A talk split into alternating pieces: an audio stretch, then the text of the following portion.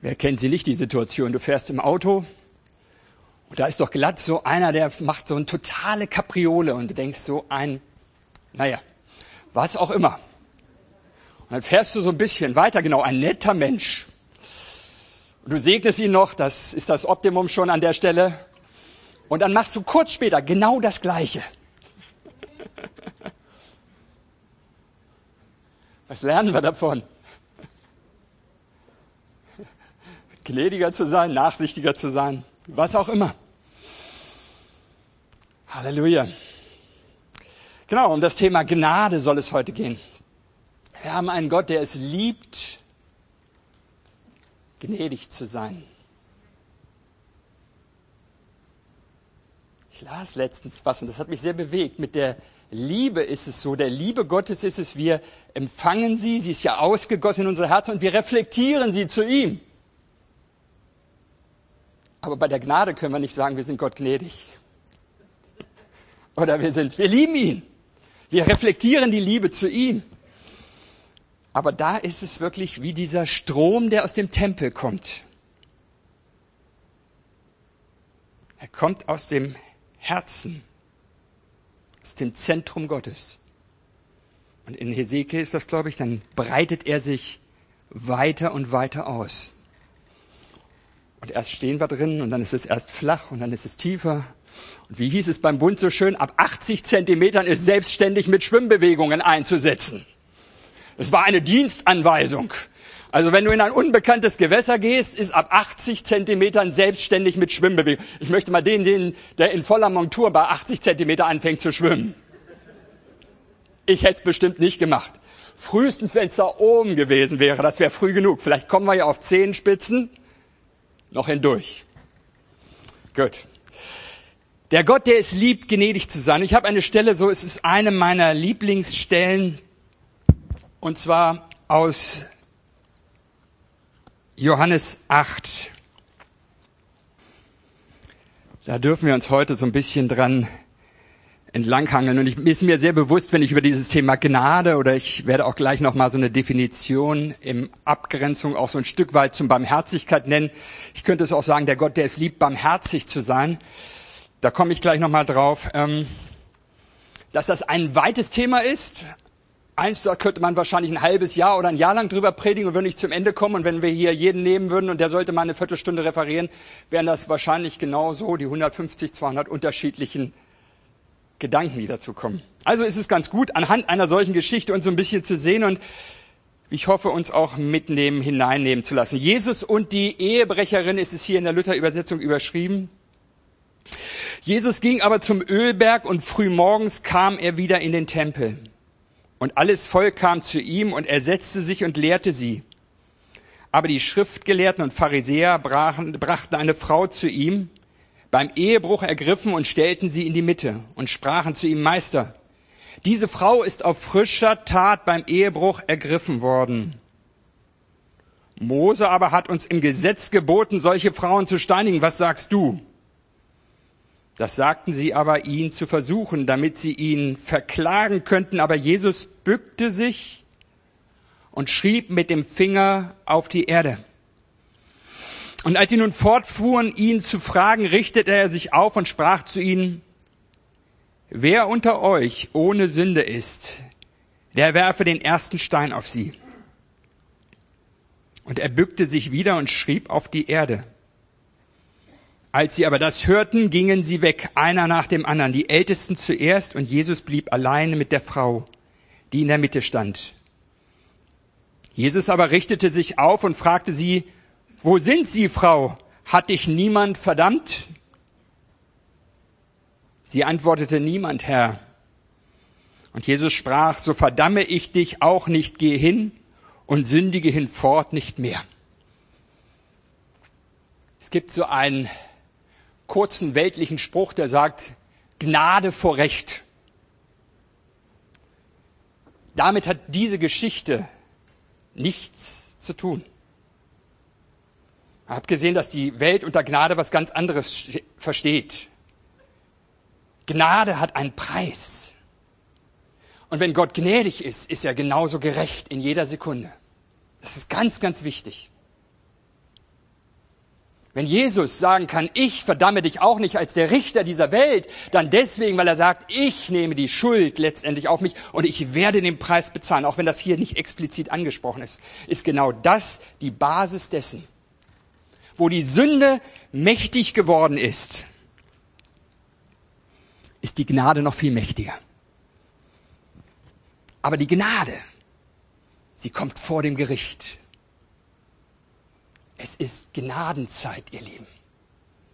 Es ist Zeit der Gnade. Es ist eine kostbare Zeit. In der leben wir.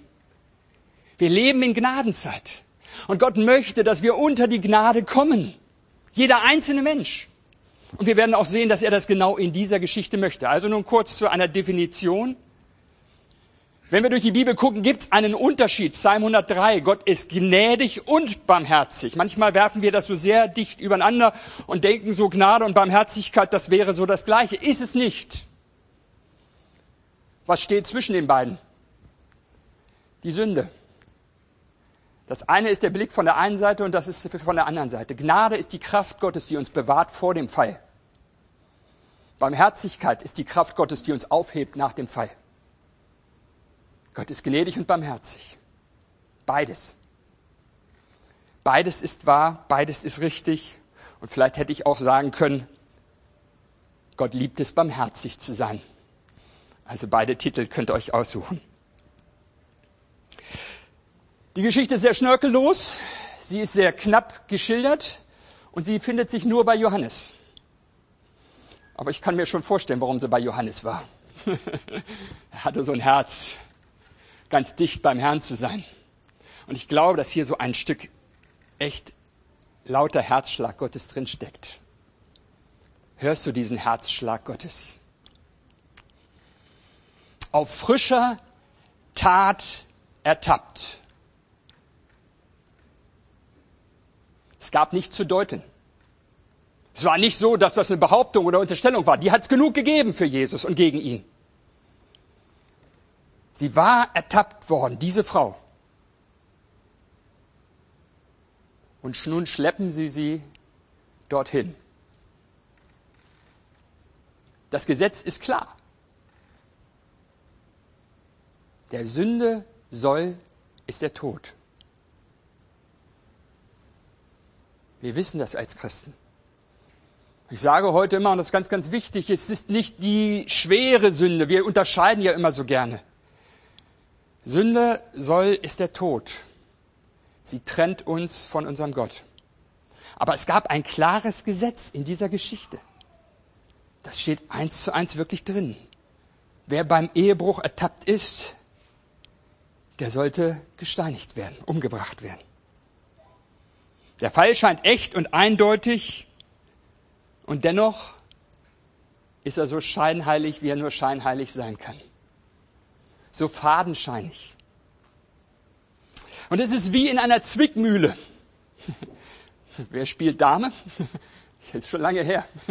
Zwickmühle, das ist so dieses, das Schwarze da in der Mitte.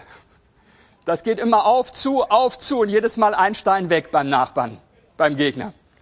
Und wenn er sich nicht ganz dusselig anstellt, ist das Spiel eigentlich an der Stelle gelaufen. Es sei denn, er hat sie gerade offen und der andere kann gerade eine Mühle schließen. Wenn das nicht so ist, kann man eigentlich das, die Partie beenden.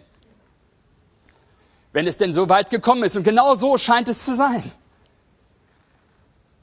Und ich sage euch ganz ehrlich, wenn wir es nicht wüssten, wie es ausgehen würde, die Sache war eindeutig. Die war eindeutig. Ich meine, sie war scheinheilig, aber sie war eindeutig.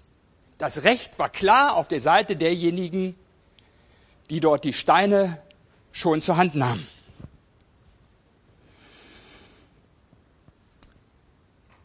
Wie ich mich auch entscheide, gewinnen kann ich nicht.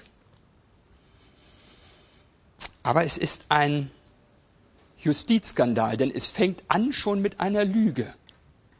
Ich durfte schnell nochmal nachlesen im fünften Buch Mose. Da stehen nämlich beide Personen, die beim Ehebruch erwischt werden und zu Tode gebracht wurden. Wo ist denn die zweite Person, die ja wohl ganz offensichtlich auch mit dabei gewesen ist. Und dann würde man nach unserem Recht schon sagen, das ist ein Verfahrensfehler hier. Das endet mit einem Freispruch, oder? Hier sehen wir die Scheinheiligkeit drin. Den Mann schickt man weg, den will man ja auch gar nicht haben. Die Frau will man eigentlich auch nicht haben. Man will ja ganz anders haben. Man möchte ja Jesus haben. Der wird doch garantiert nicht sagen, heb mal den Stein auf und fang an zu werfen, oder? Das haben sie schon irgendwie geahnt. Schnell wird klar, es geht hier nicht um die Frau, die Tat oder darum, dass der Gerechtigkeit Genüge getan wird. Es geht um Jesus allein. Und ihr Lieben, genau das ist es auch. Alle Verfolgung dieser Welt geht es bewusst oder unbewusst, die im Namen oder gegen Christen passiert. Es geht nicht um die Christen. Es geht um Jesus allein. Der Teufel versucht immer noch, alles kaputt zu machen, was er aufbaut, was er uns anbietet, was er uns schenkt. Es geht letztendlich um Jesus. Ja? Der Teufel rebelliert gegen Gott und lässt seinen Hass über seine Kinder, seine Helfeshelfer aus. Und warum lässt Gott das zu? Also so eine schwere Frage darf man eigentlich in der Predigt nicht stellen, oder? Ist ja allein schon wieder so ein Thema. Thema Leid, Thema Schmerz, Thema Ungerechtigkeit. Warum lässt Gott das zu? Und wenn man mich das so fragt draußen auf der Straße, sage ich immer, ich habe keine abschließende Antwort zu dieser Frage. Das ist ganz wichtig. Weil egal wie lange ich reden würde, sie wäre zu kurz. Und ich weiß auch nie genau, ob dem anderen das überhaupt einleuchtet in diesem Augenblick. Aber hier in dieser Geschichte glaube ich ganz fest, weil er gnädig ist. Und zwar nicht nur für diese Frau. Das ist ganz wichtig. Also die Zuhörer, die sind ja in der Sekunde schon zurückgewichen. Es drängte sich ja in diesen Kreis der Zuhörerschaft. Jesus war morgens in dem Tempel und er lehrte und die Leute scharten sich so um ihn und hörten ihm zu und das konnte ja teilweise sehr, sehr viele sein. Wir wissen, teilweise war das in der Bergpredigt wohl an die 10.000 Menschen, die ihm da zugehört hatten. Muss man allein mal so einen Haufen von 10.000 Menschen auf dem Haufen sehen. Schon ein Wunder, dass ein Mensch ohne Verstärkung dort das überhaupt so da muss es schon gute Akustik gegeben haben. Aber hier, ich weiß nicht, wie viele da waren, die waren zurückgewichen, die Pharisäer, die Schriftgelehrten, die Rechtsgelehrten, die waren da nun in der Mitte mit dieser Frau in Scham und Schuld und Schande. Wir hören auch so wenig von dieser Frau. Ich weiß gar nicht, was in ihr vorging. Wir wissen nicht, ob da Scham war, ob da überhaupt Reue, ob sie einfach sah, ihr Scheinheiligen, sonst was, ja, ob da Trotz war, ob da, keine Ahnung. Die weiß ja auch nichts um den Ausgang. Ich denke, sie hat schon gesehen, dass das geht heute hier nicht gut aus. Das werden sicher ihre Gedanken gewesen sein. Aber wie sie dem begegnete, ob mit Einsicht, mit Schuldverständnis, Gott will, 1 Timotheus 2, Vers 4, Gott will, dass allen Menschen geholfen werde und sie zur Erkenntnis der Wahrheit kommen. Und alle sind bekanntlicherweise alle. Alle. Alle.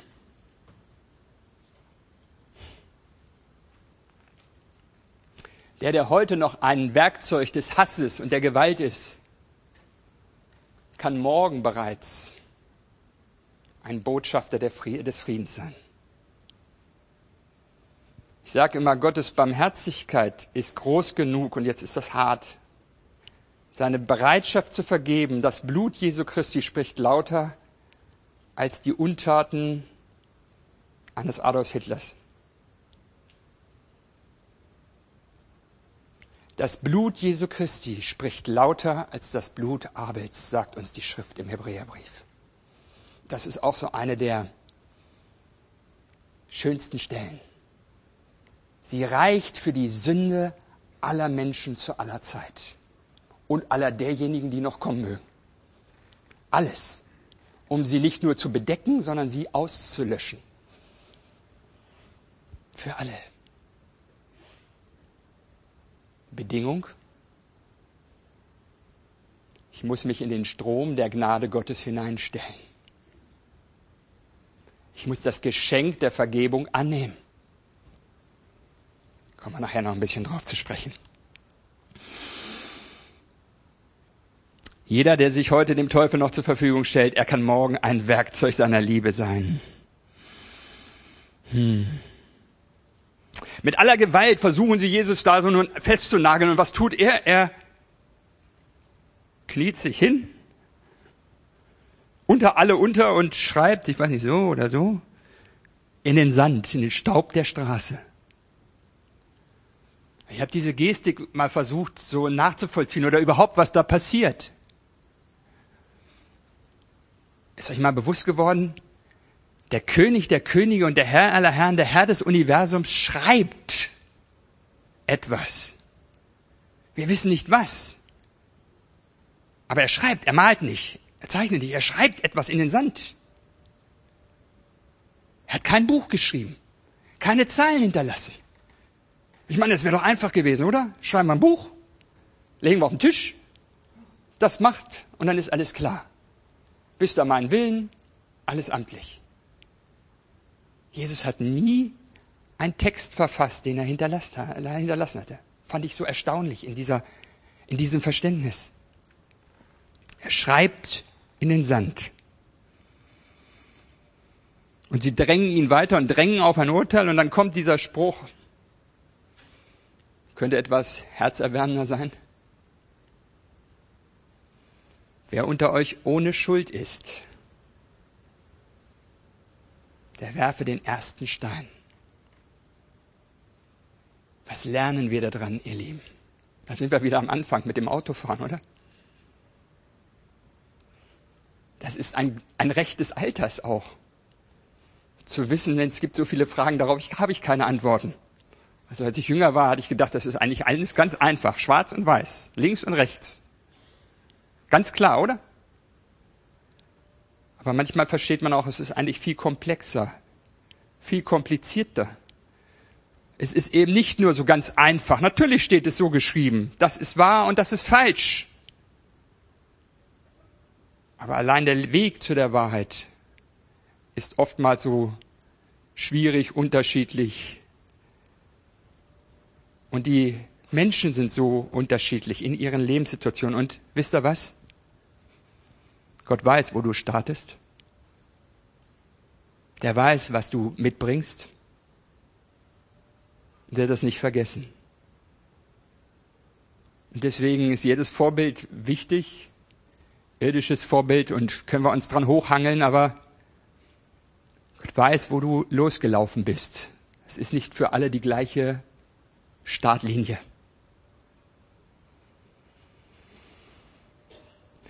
Las in diesen Tagen so einen netten Bericht über die Hippie-Bewegung, als die dann nun alle barfuß in die Gemeinde kamen und die Gemeinden sich Gedanken darüber gemacht haben, dass der schöne Teppich ruiniert werden würde. Es ist in jeder Erweckung so, ihr Lieben. Aus der Gemeinde gehen erstmal etliche Menschen davon. Vielleicht weil es nicht als Erweckung erkannt wird, wofür man schon so lange gebetet, gehofft und gerungen hat. Aber der Pastor hat am Ende nur gesagt, wenn dieser Teppich ein Problem ist, dann reiß ich ihn raus. Stark, oder? Halleluja. Das Urteil steht fest, hinweg, kreuzige, kreuzigt ihn. Und da ist es, da ist diese, dieses, dieser Grund dahinter, das, was Jesus einfach wusste, ich bin das Opfer. Und deswegen kann ich auch ein solches, einen solchen Weg gehen an dieser Stelle. Ich hebele damit nicht das Gesetz aus. Jesus sagt, ich erfülle es. Ich erfülle es.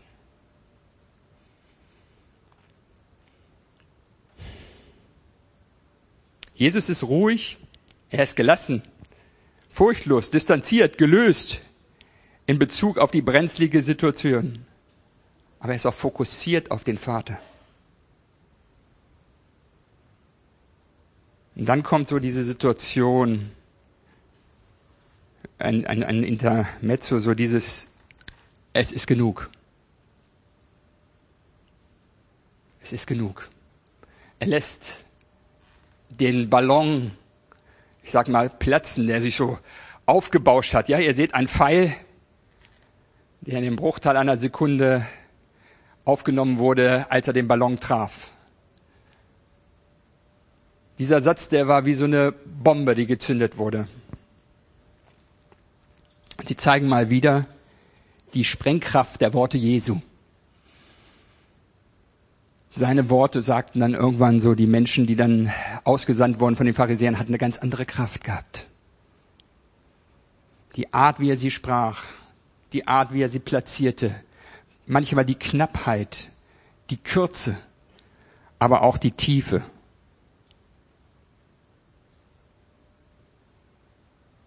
Ihr sollt nicht meinen, das was ich eben schon gesagt habe, dass ich gekommen bin, das Gesetz oder die Propheten aufzulösen. Das finden wir in Matthäus 5, Vers 17. Ich bin nicht gekommen aufzulösen, sondern es zu erfüllen. Ja, ich bin es gekommen, alles ist ja letztendlich auf ihn hingeschaffen. Das ganze Alte Testament, es ist auf Jesus hingeschaffen. Die Gesetze sind nur dazwischen gekommen, um die Sünde sichtbar zu machen. Um zwar eins klar zu machen, Gott sagt, ich möchte, dass jeder hier bei mir im Himmel ist. Das ist ein erklärtes Ziel. Der Himmel ist groß genug, ihr Lieben. Der Himmel ist groß genug. Gott hat kein Gefallen am Tode des Sünders. Ja? Er kann gnädig und gerecht zur gleichen Zeit sein. Es gibt eine Zeit der Gnade. Aber nochmal, ich kehre nochmal dahin zurück. Die Gnade ist wie ein Strom. Und passt auf, sagt, schreibt Paulus an die Hebräer, dass ihr die Gnade nicht versäumt. Das ist eine bittere Wurzel, das ist in diesem Zusammenhang dort mitgeschrieben. Kennt ihr irgendwo? 10 oder 11, ne, ihr Lieben? Ich guck mal immer zu meine, ich gehe mal wieder hinten ein bisschen hin. Ja? Also Gnade ist wie ein Strom, der fließt. Und es ist die Chance, sich in diesen Strom hineinzustellen und mit erfüllt zu werden und selbst, ich glaube, sowas wie auch so ein Verstärker dieses Gnadenstroms zu sein. Aber er fließt in eine Richtung. Er kommt vom Zentrum. Jesus. Er nimmt uns mit hinein und er wird dann breiter und tiefer. Es ist ein Stück dieser Multiplikation in uns. Ja? Wir werden mit hinein, wir stellen uns mit hinein und sind nicht nur Empfänger dieses Stroms, sondern wir sind gleichzeitig Intensivierer des Stroms der Gnade. Und so wie wir Gnade empfangen haben, können wir Gnade weitergeben. Wie wir Barmherzigkeit empfangen haben, können wir Barmherzigkeit weitergeben.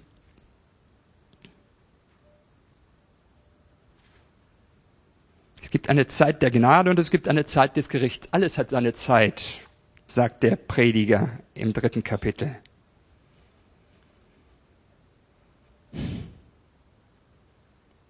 Und Jesus, jetzt lassen wir hier nochmal so diese, diese Pharisäer da sehen. Ich weiß nicht so, ich weiß nicht, wie man das sagen möchte, aber ich habe den Eindruck aus dieser Geschichte, sie sind aus dem Strom weggetreten. Der fing so richtig kräftig an zu fließen. Und was tun sie? Sie gehen weg. Mit veränderten Herzen?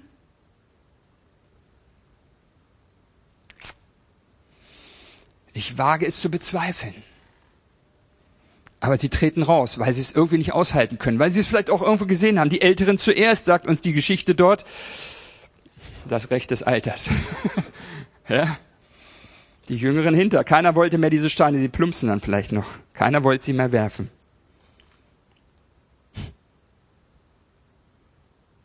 Auf dem Brennpunkt des Geschehens.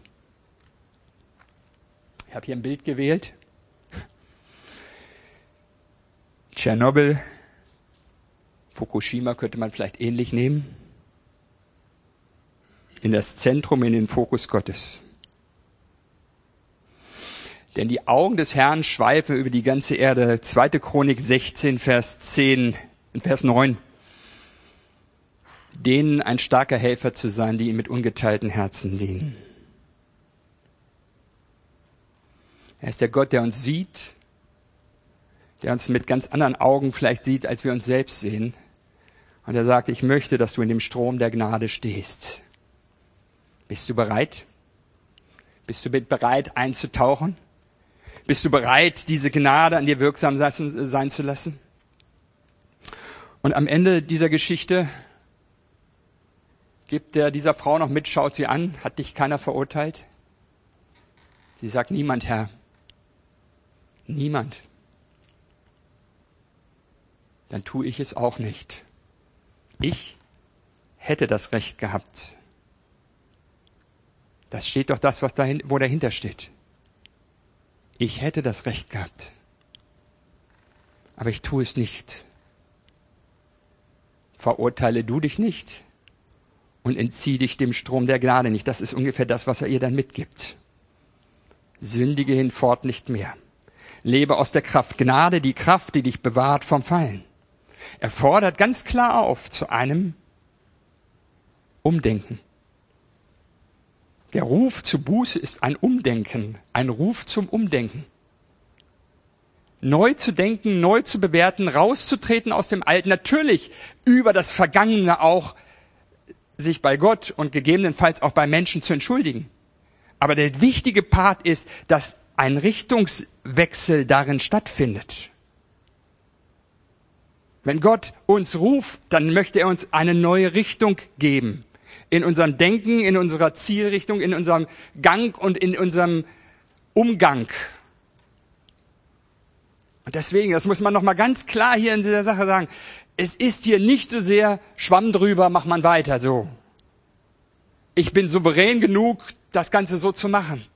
Jesus hat diese Schuld dieser Frau und jedes einzelnen von uns, die wir heute sind, teuer bezahlt. Der Gerechte starb für uns Ungerechte. Er hat teuer bezahlt.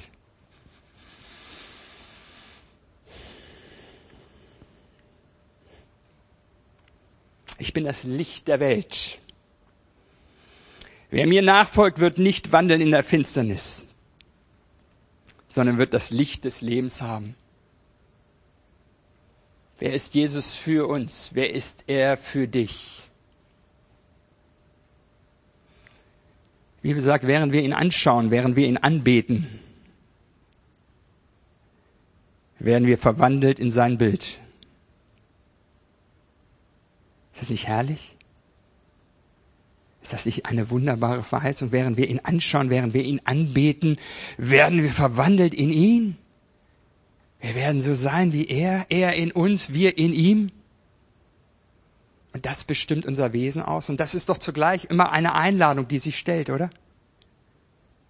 Hast du diese Einladung jemals in deinem Leben angenommen? Hast du jemals Jesus, diesen, der gnädig sein möchte mit seinem ganzen Wesen und sagt, hey, Gnade kommt vor dem Gericht. Und wenn du in dem Strom der Gnade stehst, dann musst du in das Gericht nicht mehr hinein, weil das Gericht dann an mir vollzogen ist. Ich nehme dir all das ab und gebe dir all das, was ich habe und was ich bin. Ich mache einen Tausch. Gott bietet einen Tausch an. Wer ist Jesus? Wer ist Jesus für dich? Lass mich heute diese Frage hier auch in den Raum hineinstellen. Hast du diesen bewusst, hast du dich jemals überhaupt das erste Mal oder überhaupt einmal in diesen Strom der Gnade hineingestellt, diese Vergebung Gottes, diese ausgestreckten Arme angenommen? Eigentlich eine ausweglose Situation.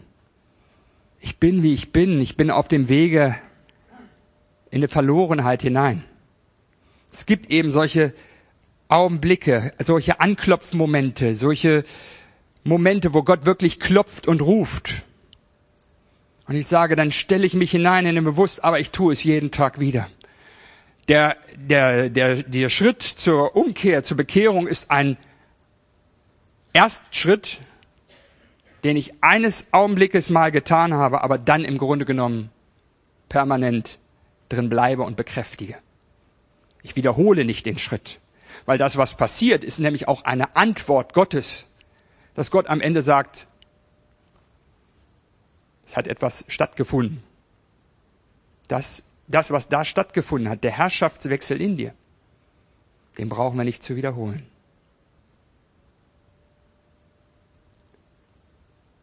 Jesus lädt uns ein, lädt dich ein, wenn du noch nie diese Entscheidung getroffen hast. Dann ist heute eine Gelegenheit, Ja zu sagen. Ich stelle diese Frage hier heute in den Raum und vielleicht während wir alle die Augen geschlossen haben, gibt es jemanden, der diesen, diesen Gott, diesen Jesus kennenlernen möchte, der voller Gnade ist, der voller Barmherzigkeit ist, der sagt, ich weiß nicht, was du und wo du hingelaufen bist. Aber heute ist ein Tag des Heils für dich. Wenn du diese Stimme nicht gehört hast, und ich meine nicht von hier vorne, nicht durchs Mikro, nicht durch die Lautsprecherbox, aber wenn du die Stimme nicht gehört hast, ist es nicht der Augenblick, aber wenn du diese Stimme gehört hast, innerlich, die dich ruft, dann ist jetzt die angenehme Zeit. Dieser Augenblick, ein Bekenntnis vor der sichtbaren und unsichtbaren Welt. Gibt es jemanden, der Jesus nicht kennt und möchte ihn jetzt persönlich einladen, in sein Leben hineinzukommen? Möchtest du seine Gnade erleben? Möchtest du sagen, mit diesem König möchte ich leben? Dann hab den Mut, heb deine Hand und mach das fest als eine Entscheidung vor der sichtbaren und unsichtbaren Welt.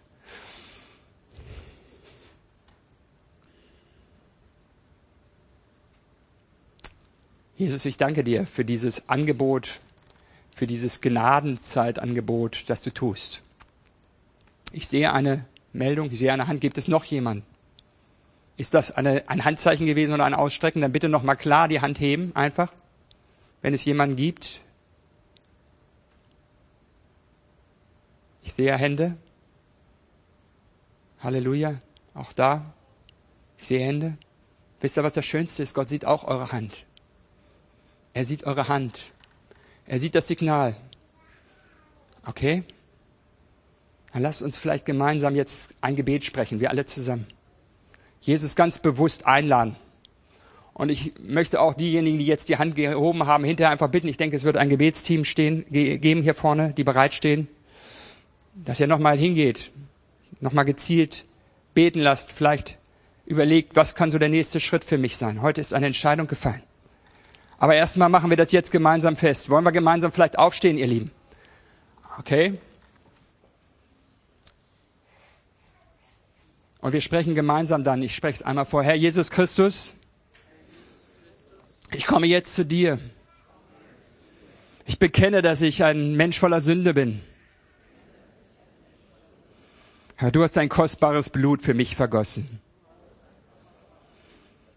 Und du schenkst mir Gnade und Vergebung und Barmherzigkeit. Und ich empfange jetzt dieses Geschenk. Ich nehme das an. Ich will dir nachfolgen. Von heute an. In alle Ewigkeit. Danke dafür. In Jesu Namen. Amen. Amen. Herr, ich danke dir dafür, dass du dein Wort aufrichtest und dass du es in uns wirksam machst, jeden einzelnen von uns hier. Auch dir, wir, die wir vielleicht länger schon unterwegs sind, dass wir lernen von dir und dass wir in dein Ebenbild mehr und mehr hinein verwandelt werden. Danke für dein Wort, dass du lebendig machst in uns und danke dafür, dass du durch deinen Geist an uns wirkst. Wir sind geehrt durch dich. Amen.